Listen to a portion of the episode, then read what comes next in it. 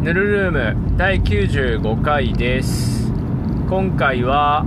えー、ツイッターでなんか若干炎上してたあれについて話そうと思います。まあとあれだね。えー、VP9 HK の VP9 のやつとガバメントのパーツについても最後話そうと思います。でまあサバゲー界隈割と月1ぐらいで炎上してると思うんですけど、まあ、今回目に入ったやつがあったんで、えー、それの話します。でどんな Twitter のやつだったかっていうと、えー、まあ、サバゲー中の動画で、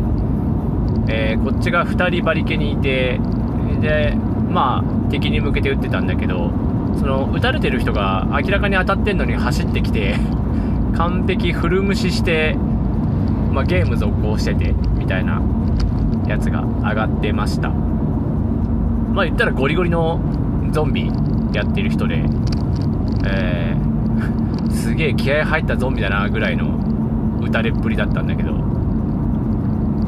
でなんだっけこれ多分リプライかなんか違ったかもしんないけどでそのゾンビやってた本人もツイッターでなんかえー、反論しててまあ救いがない話だなっていう印象だったんだけども。えー、まあ、そのゾンビやってた人の言い分としてはそもそもその2人、まあ、動画で言ったら動画撮ってる方の人が当たったのに、えー、そのジェスチャーなし、まあ、要はゾンビになってて、だからその人たちの射撃は無視してたっていう話をしてたんですね。で、あで、まあ、奥まで食い込んでいって、えー、なんかヒットって言って離脱しましたみたいな、まあ、反論というか弁明というかツイートしてて、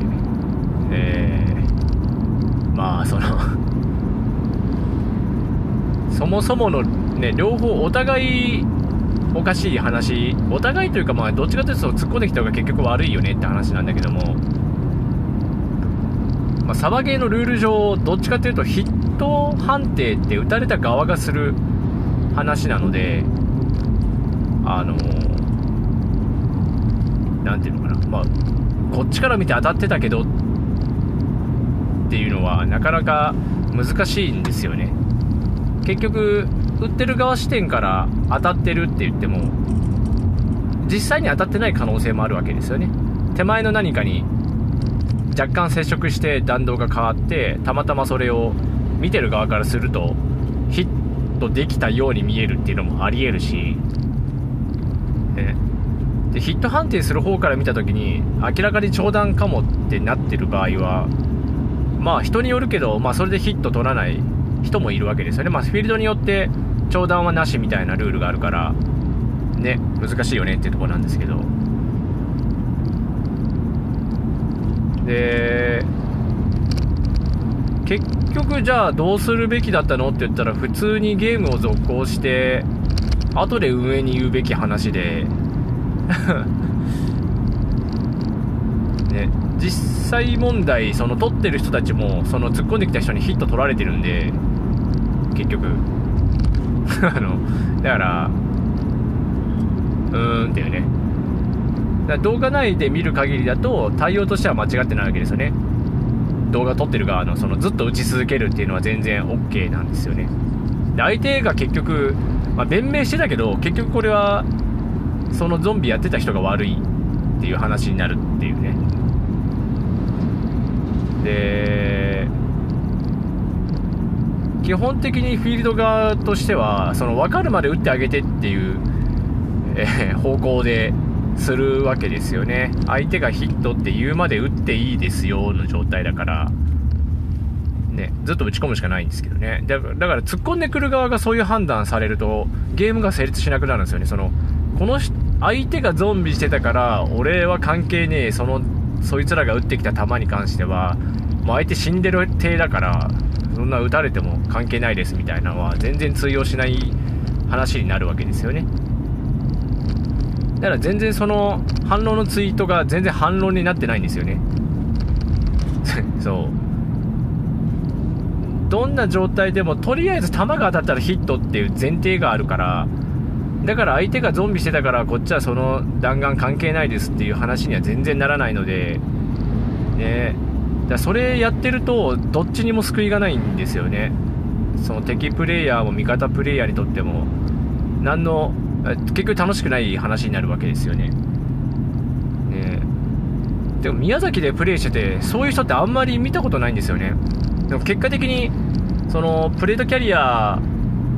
着てたりとかね。マグポーチいっぱいつけててそこに当たって分かりませんでしたは全然まあある話ではあるけどね今回のそのツイートの動画ってその先なんですよね。さらに。ね。もうあいつ当たったから関係ないみたいな勝手な勝手に判断して 勝手に無視してるわけだから。ね。全然反論の余地ないはずっていうね。だもしねそれでその人が突っ込まずに単純にゲームを終わらしてその後運営に言ってれば動画撮ってる側が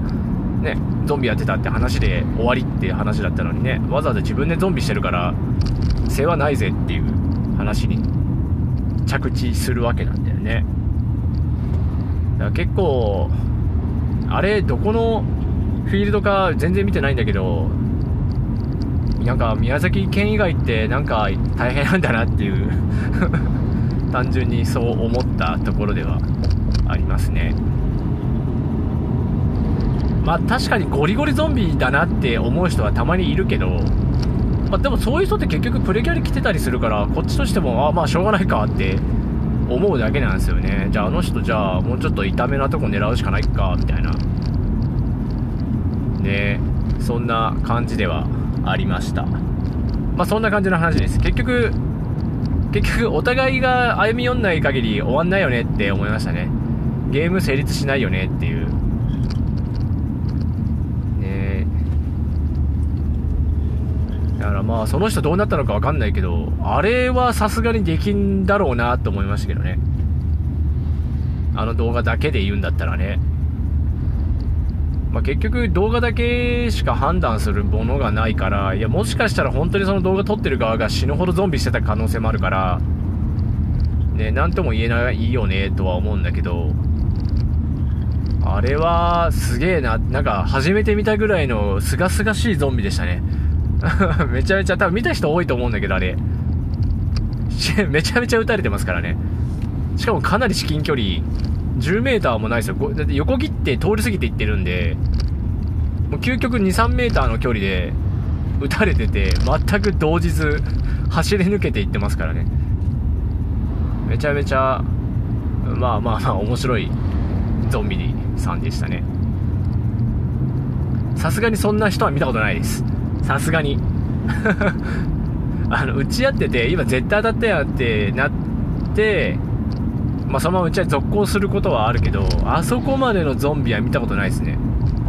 そう。だから単純にその撃たれた方が気づいてないっていうパターンしか僕は見たことないです。多分。でも多分ないな。だからちょっとあの人硬いですって運営の人に言ったことはあるけどその悪意があるレベルのゾンビ行為じゃないですっていう感じのニュアンスでは伝えますけどね。いやあの人マジでダメですみたいな人は見たことないです。うん。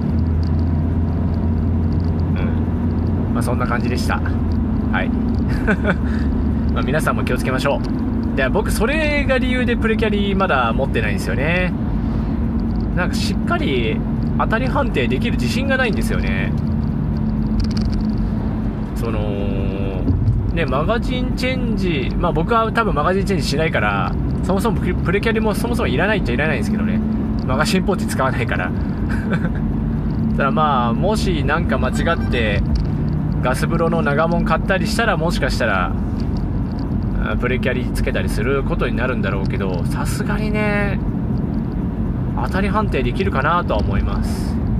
ね。まあそんな感じの話です。てかちなみにその動画の人多分プレキャリすら来てないですからね。確か。なんか迷彩着てるだけの人かな。ファーストラインだけかなだから。だからだいぶ痛かったと思うんですけどね。鉄の意志でゾンビをしてましたね。そんな感じの話でした。で今日はいつもと違って水曜日に今ゼロベースに向かってるんですけどあのだから全然進捗はないです。はい。えー、電子処理が入れないといけない2丁も、えー、まあ、前回収録してからうんクリーニングバレルクリーニングしただけでまだまだ全然進んでないです。本当に1日フルで開かないとうん手つける気がしないです。マジでマジでやらかいそうだからねじゃないと。一気にやりきらないと。ねまあそんな感じではあるかなっていうとこですねうんでまあ進捗はないんですけどその整備系はねえー、3D プリンター系は進捗がだいぶありましたまず1個目がえー、っとガバメントのカスタムサイトがなんか1人の人が5個ぐらい注文してくれてえー、ビビったなって話ですね。で、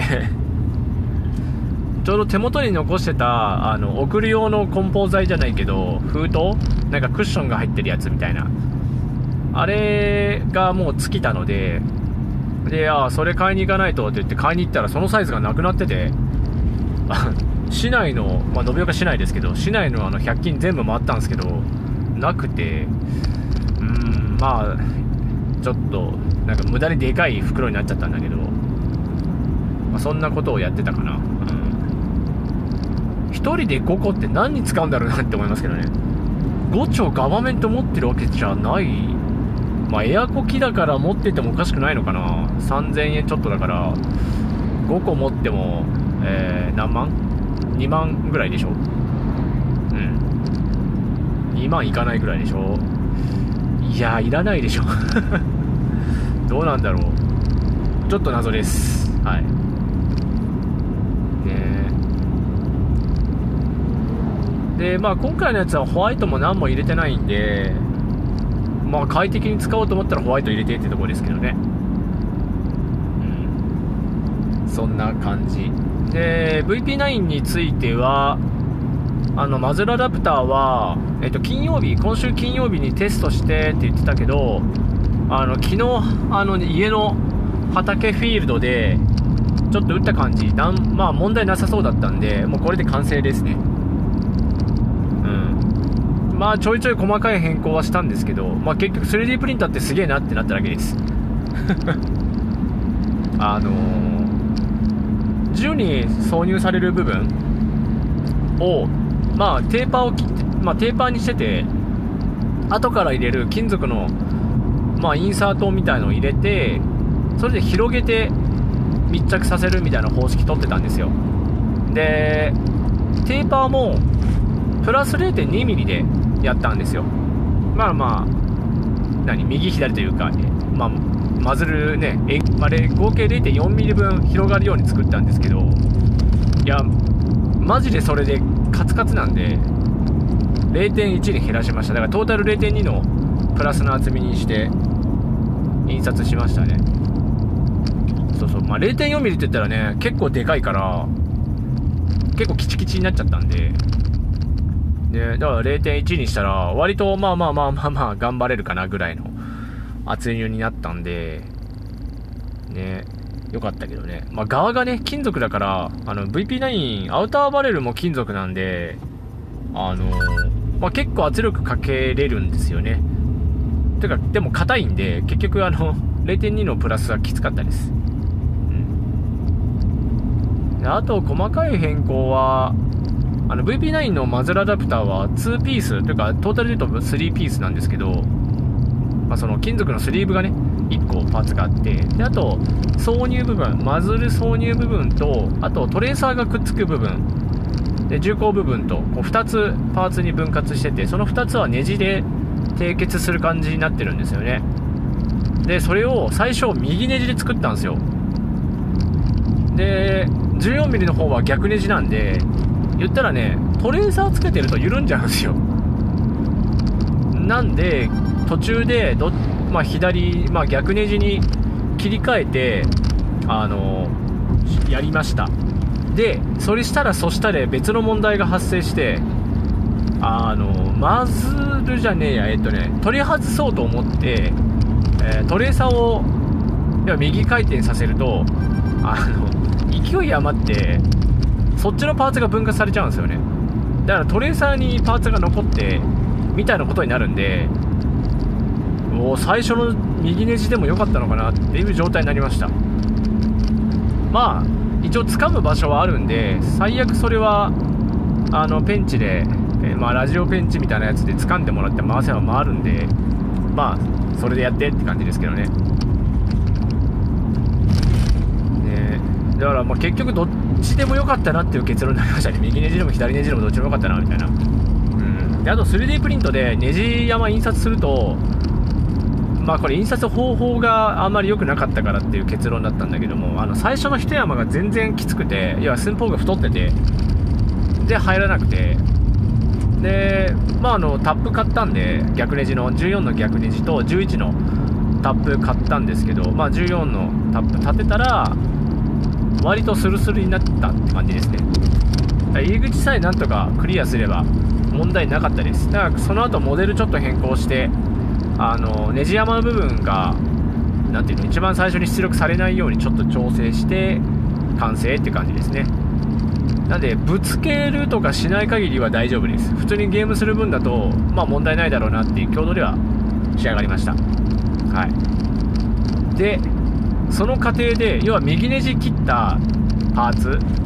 を何気なくガバメントに挿してみたら割とぴっちり入ったんで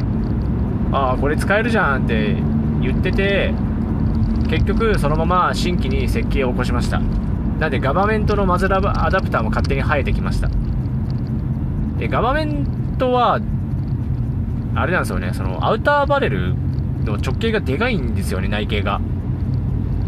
なので金属のインサートはまあ入れようと思ったら後で自分で買って入れてって感じで、まあ、樹脂で普通に印刷してインサートごと、あまあ、印刷、まあ、プラスチックで作りました。でこっちも0.2のテーパーにして 0.2mm 分厚くなるように印刷したんですけど意外だったのはこっちはこっちでこあ違うそもそも樹脂スリーブが入んなくてギリギリ。だったんで樹脂スリーブの方もテーパーかけました結局最終的に。あのもう再印刷がめんどくさくて。スリーブの方をなんとかするっていう方向で作りました。だから金属インサート入れるとき結構殴る叩く必要があるかもしれない。ね。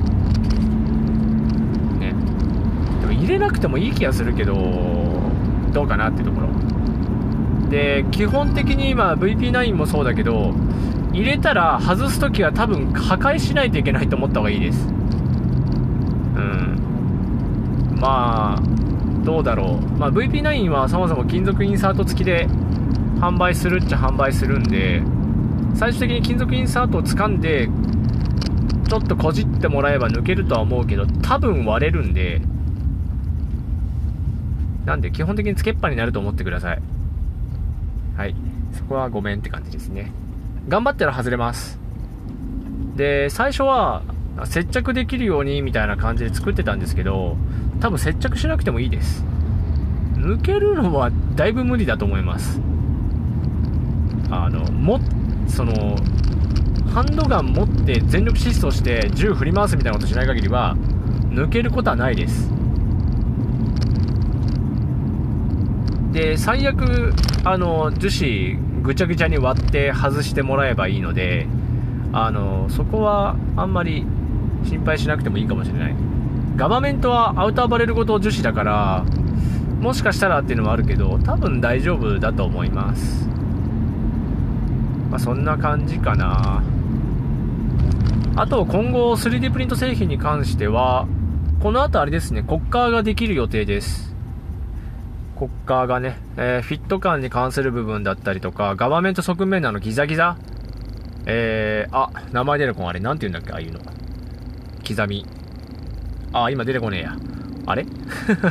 まあいいや。そのギザギザについても割とぴったりはまるように、あの、設計し直してできたんで、あの、単純にあの、ギザギザの山の数えミスっていう単純なミスだったんだけど、あれ19山あるんですけど、なぜか18山で作っちゃって、なんか絶妙に合わないっていう状態に陥ったんですけど、まあそこも修正して、で、あとは本体自体も、ちょっと内側に反るような設計にしたので、なので、割と緩い接着でも多分使えるんじゃないかなと思ってます。うん。まあでもエアコキの人結構激しく使うだろうから、まあさ、まあ結局接着してって話になるんだけども、まあまあまあ、そんなところであります。まあそんな感じで、えー、20分来たんでちょうどキリがいいんで、この辺で終わろうかなと思います。えー、ここまで聞いてくださってありがとうございました。また次回お願いします。